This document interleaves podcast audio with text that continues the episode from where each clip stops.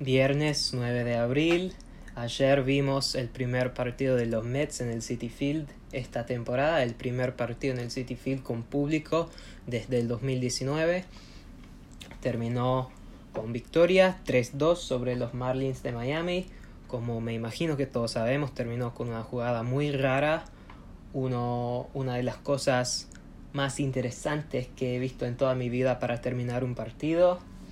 De eso voy a hablar después, pero primero quiero destacar el, el lanzamiento, el debut de los Mets de Taiwan Walker. Impresionante. Sin haber lanzado mucho en los últimos tres años por una cirugía tomillón en el codo, perdió la mayoría del 2018, la mayoría del 2019. El año pasado fue un año raro, solo habiendo un tercio de la temporada y en el caso de Taiwán entre dos equipos.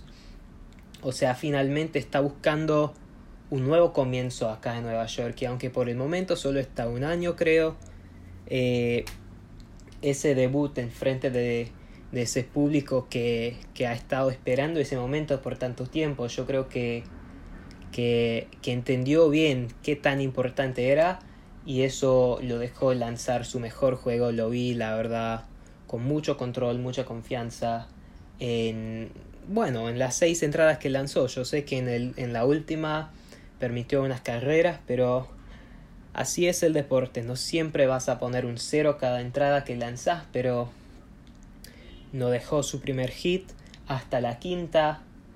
En cuanto a, a ese aspecto del juego, fue lindo ver eso. Eh, y espero que, que siga, porque no, no siempre va a ser de Grom. El que vemos el año pasado, los que les costó a los Mets, la razón principal por la cual no llegaron a los playoffs, además de no poder batear bien en, en los momentos con, cuando estaban por anotar, con, con, eh, con compañeros en tercera base, segunda base. Aparte de eso, fue los, los pitchers, los, lanzadores aparte de DeGrom, tipo Porcelo, tipo Waka. Bueno, Peterson no, porque Peterson hizo bien el año pasado, pero este año tenemos esa nueva combinación de Strowman y Walker. La energía que traen los dos al equipo y como, como se ve son amigos, porque después de las seis entradas de Walker se vio un saludo entre esos dos y los dos son muy activos en las redes sociales, los, los hinchas saben bien cómo son como personas y, y esa energía, cuando pensamos en energía de, de, un jugador de béisbol, siempre pensamos en un jardinero, un, un jugador que juega todos los días, no pensamos en lanzadores. Pero con Walker y con Stroman juntos en ese equipo, además de DeGrom, además de Sindergaard que vuelve arranque de junio, y además de Cookie Carrasco y Peterson como el sexto en, en el mejor de los casos, este equipo lo, lo tiene y es una, es una linda combinación de personalidades, una linda combinación de, de diferentes cosas para poder hacer bien y, y bueno, la verdad es, es algo que estoy esperando mucho para ver estos próximos seis meses. Eh, en cuanto a los bates, fue otro partido muy, pero muy frustrante para ver entrada tras entrada tenían chances, tenían oportunidades y no pudieron aprovechar. Lo vimos en la serie en Filadelfia, lo vimos todo el año pasado. Y bueno, en la quinta parecía que Dominic Smith había hecho no, no exactamente un gran slam porque la pelota no salió del parque, pero al menos un doble con la base llenas, pero le robó Starling Marte con una muy buena jugada, solo anotó una carrera en esa entrada.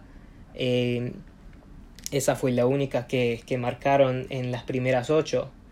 Y todo finalmente terminó en la parte baja de la novena cuando vino a batear Jeff McNeil. Empezó la entrada con un jonrón, fue su primer hit de la temporada, partido 4. Y bueno, hay que recordar que el tercer partido en Filadelfia no jugó, al menos no empezó.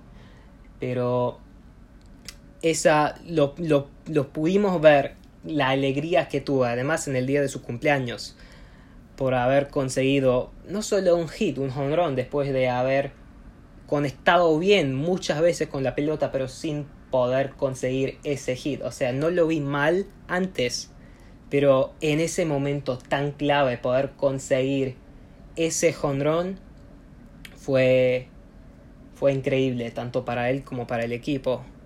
Eh, y bueno, después, como siguió la entrada, estaba lanzando Bass, el cerrador de los Marlins. Eh, muy, muy buen turno a bate de Luis Guillorme, que, que vio unos picheos, después consiguió un hit. Nimo, doble, 2 y 3 en las bases. Dejaron pasar a Lindor, ya que su carrera no contó para nada y estaba abierta la primera base. Y fue a batear con las bases llenas y una afuera. Michael Conforto en un partido 2-2 empatado. A Michael lo he visto un poco confundido, al menos en el principio de esta temporada. Nos había contado que que una semana o dos semanas antes de llegar a Florida para los entrenamientos había padecido de COVID-19, así que hemos visto en, en algunos casos de, de, jugadores en la liga, por ejemplo Carlos Martínez de los Cardenales, que, que vuelven del COVID pero ya no son el mismo jugador al menos por unos meses. Y no sé si eso es lo que está pasando a Michael, pero en estos primeros partidos siempre parece en los momentos claves con la base llena, una afuera, dos afuera, siempre parece que él está el que está llegando a bate, porque está en la tercera posición de la alineación y, y en este turno tampoco lo vi bien, la verdad, pero con dos strikes sabemos lo que pasó. El lanzador tiró un picheo, un muy buen picheo, un slider que parecía ser el tercer strike, pero Conforto estaba muy cerca al plato eh, avanzó con la mano, con el codo, la pelota tocó un poco al codo. Para mí debería haber sido un strike, o sea, habrían sido dos afuera con Alonso yendo a batear. El árbitro en el momento inicial no sabía qué quería decir. Al principio parecía que, que estaba por, por poncharlo, que, y después, después cambió de idea, dijo que que lo había pegado la pelota, que avanzó a primera base, que anotó Villorme, que ganaron los Mets. Y Mattingly, el manager de los Marlins, em, como entendí bien, estaba recontra enojado. Pero la regla dice que no pueden ver por replay eh, si el bateador avanzó a propósito. Lo único que pueden ver es si la pelota lo tocó. Y en este caso eso fue obvio, sí lo tocó, pero según las reglas debería haber sido un out porque el picheo fue un strike. Y el árbitro lo, lo admitió después, admitió su culpa. Culpa. En serio, no, no, no lo van a creer, pero es así, es el nombre del árbitro, Ron Culpa. O sea, fue su culpa. En cuanto a Michael, no, yo no creo que él debería tener ninguna culpa es, es una cosa que pasa en un instante, ni siquiera un instante. Tres décimos de un segundo es lo que tarda para, para que un picheo llegue desde la mano del lanzador al plato. Y para poder reaccionar en ese tiempo, no sé, era algo natural, no era... Para mí no... La gente que dice que... que que estaba haciendo cosas mal, no, para mí no es así. Y y bueno, sí, recibimos un golpe de suerte, sin ninguna duda en eso. Eh, igual yo creo que, que Alonso está, está bien, tiene esa confianza y si hubiera llegado su momento con la base llenas, dos afuera, enfrente de ese público, enfrentando a un lanzador que estaba medio perdido, yo creo que Pete habría aprovechado, nunca vamos a saber, se ganó, una victoria es una victoria, eh, y eso en una temporada de 162 juegos, esas cosas pasan. Pasan en contra de nosotros. Van a pasar en contra de nosotros. Esta temporada, ya van a ver. No digo esta cosa específicamente, es una situación rara que yo en los 18 años de ver este deporte nunca lo he visto antes. Pero, pero bueno, se ganó. Una linda victoria. El lanzador que recibió la victoria fue el azúcar Edwin Díaz, que hizo su debut en la temporada. Estaban perdiendo, pero solo por una carrera, y si hubiera sido por 10, creo que habría lanzado igual, porque no había debutado aún en esta temporada. Y bueno, ya que los primeros cuatro días lo suspendieron y después en la serie de Filadelfia no lanzó, habían pasado más de 10 días desde que pudo entrar a un juego competitivo. Así que lo, tenía que, hacer, tenía que debutar y lo vi muy bien. Eh, permitió un paso libre, un walk con dos afuera, pero aparte de eso, una entrada tranquila. Eh, como sabemos, su primer año en Nueva York fue un desastre, pero, pero esas cosas pasan cuando uno tiene que cambiar, tiene que mudarse a una nueva ciudad, a una nueva organización. El año pasado lo vi mucho más cómodo. Cambió también eh, la canción que tocan en el estadio cuando viene, cuando entra el partido, que lo había cambiado antes de su primer año en Nueva York, y el año pasado lo cambió de vuelta para lo que, lo que había usado en Seattle.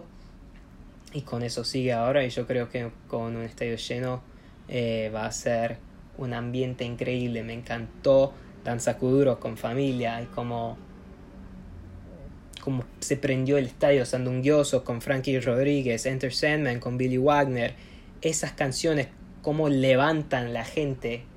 Eh, y nada, esta, esta canción de, que usa Díaz se llama Narco, es lindo, lo deberían escuchar. Eh, pero lo vi muy bien y eso creo que de acá en adelante va a ser una pieza muy clave para el equipo. Otra noticia del bullpen, había dicho en, el episodio de ayer que estaba un poco preocupado por Delin Betances. Yo después de verlo el miércoles pensaba que era posible que iban a, no digo fingir una lesión porque me imagino que sí siente algo, pero para que no esté en el equipo en este momento, decir algo para ponerlo en la lista de lesionados y eso es exactamente lo que hicieron. Dicen que tiene una molestia en el hombro derecho, la verdad no sabemos qué es. Sí, me imagino que sí tiene un poco de dolor, que es normal para un jugador de béisbol. Eh, espero que esté bien, espero que, que en este tiempo pueda recuperar un poco de velocidad, un poco de control también, porque si no tenés uno, tenés que tener el otro. Obviamente hay buenos lanzadores en las grandes ligas que solo tiran 90-91 y lo hacen bien. Pero cuando no tenés ni velocidad ni control, es, es una fórmula para fallar. Y nada, espero que Delin es un, es un, gran tipo. Espero que, que encuentre eso para poder seguir. No sé si en 10 días cuando es elegible va a volver, me imagino que no, que lo van a tardar un poco más. Eh, en su lugar está Hildenberger, que es la verdad lo conozco muy poco, no sé, nunca lo vi lanzar, eh, todavía no debutó, pero, pero bueno, es, así es la noticia sobre Delin y, y habrá que ver. Lo bueno otra cosa que vi en más de un instante ayer, tenemos un nuevo líder en este equipo. Se llama Pancho Lindor, Francisco Lindor. Creo que en Puerto Rico le dicen Paquito o Paco, en Argentina sería Pancho. Eh, robó a... no me acuerdo quién era, pero en la cuarta entrada, cuando Walker todavía no había dejado un hit, con una muy buena jugada en, en el campo corto, lo que más me gustó de Pancho fue en la novena entrada, con el partido empatado, cuando los Marlins decidieron que lo iban a dejar pasar a primera base para enfrentar a Conforto. Lindor en ese momento miró hacia Conforto, puso las dos manos arriba y le dijo Michael, dale, esto es tu momento, ahí va, vamos, let's go. Y eso, bueno, va a estar acá los próximos 11 años y, y eso es exactamente lo que necesitamos. El cuarto partido de la temporada, vamos, 1-2, esto recién está empezando y ya tiene esa mentalidad de estoy acá para el equipo, esto no es para mí, yo quiero ganar. No, a mí no me importa quién sea, que sea yo, que sea Michael, que sea Pete, que sea Dom. Bueno, quiero ganar ese partido. Y Y eso es lo que vi con Francisco en ese, ese último momento. Y bueno, Michael, sea como sea, hizo lo que tenía que hacer. No lo hizo con su propio bate, sino con el codo, pero, pero se ganó. Y después del partido los Mets recibieron las vacunas, la primera dosis de la vacuna Pfizer. Todavía no sabemos cuántos jugadores lo recibieron. Lo que sí sabemos es que Luis y todos los entrenadores lo recibieron. De los jugadores específicos no sabemos. El que sí sabemos que lo recibió fue Francisco Lindor. Eh, vi una foto de él.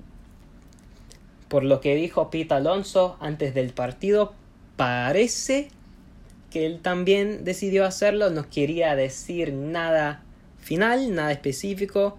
Pero cuando le preguntaron, dijo lo mismo que habían dicho todos los otros, que es, bueno, es, es una decisión personal, es algo que no me siento cómodo diciendo si lo hago o no, pero bueno, lo que sí voy a decir es que hice el anuncio de las vacunas, así que con esa información que la tomen como quieran.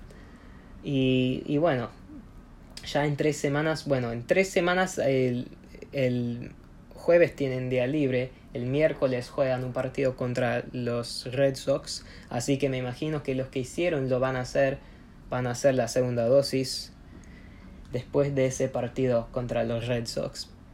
Yo, dentro de poco, me voy a Brooklyn a hacer mi primera y única dosis de la vacuna Johnson Johnson. Eh, no sé cómo, cómo voy a estar mañana, si estoy mal. Voy a pasar el día en la cama viendo el partido de los Mets, el segundo partido de esta serie, ya que hoy no juegan. Va a ser Jacob DeGrom el mejor lanzador del mundo. Espero estar bien, sí, espero si estoy un poco mal hay peores cosas que me podrían pasar pasando un día en la cama viendo al mejor de, del mundo. Y ya el, el, domingo voy a estar de vuelta. Dicen que, que eso no pasa a todos pero cuando pasa solo pasa 24 horas así que habrá que ver. Hasta el domingo como siempre LFGM let's go Mets